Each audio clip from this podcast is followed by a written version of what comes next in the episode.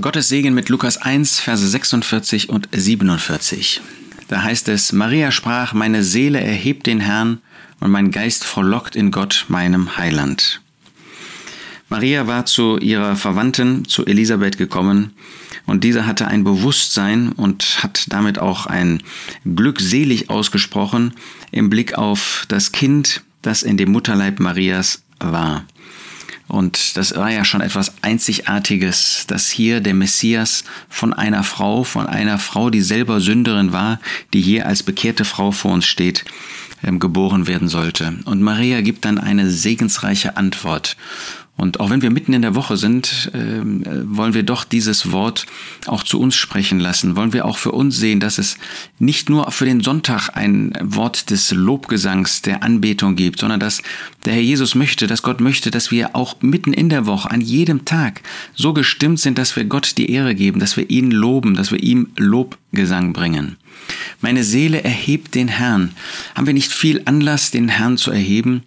Die Tage, die wir hinter uns haben, das Jahr, das wir hinter uns haben, äh, gibt es da nicht viel Anlass, um den Herrn zu loben, um Gott die Ehre zu bringen, um den Herrn Jesus zu preisen für das, was er getan hat? Jeden Tag können wir daran denken, dass er am Kreuz von Golgatha für uns gestorben ist.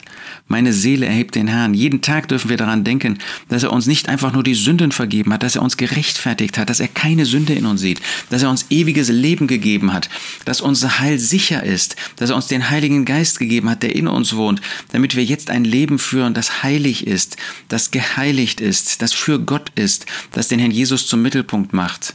Meine Seele erhebt den Herrn und mein Geist frohlockt in Gott. Gott hat uns einen Geist gegeben. Er hat uns nicht nur seinen Geist gegeben, das ist wahr, sondern er hat uns einen Geist gegeben, denn wir sind Geist, Seele und Leibkörper, damit wir Gott loben können, damit wir Gemeinschaft mit Gott haben können, dass wir eine Verbindung mit Gott haben können. Das kann kein Tier, eine Pflanze schon gar nicht.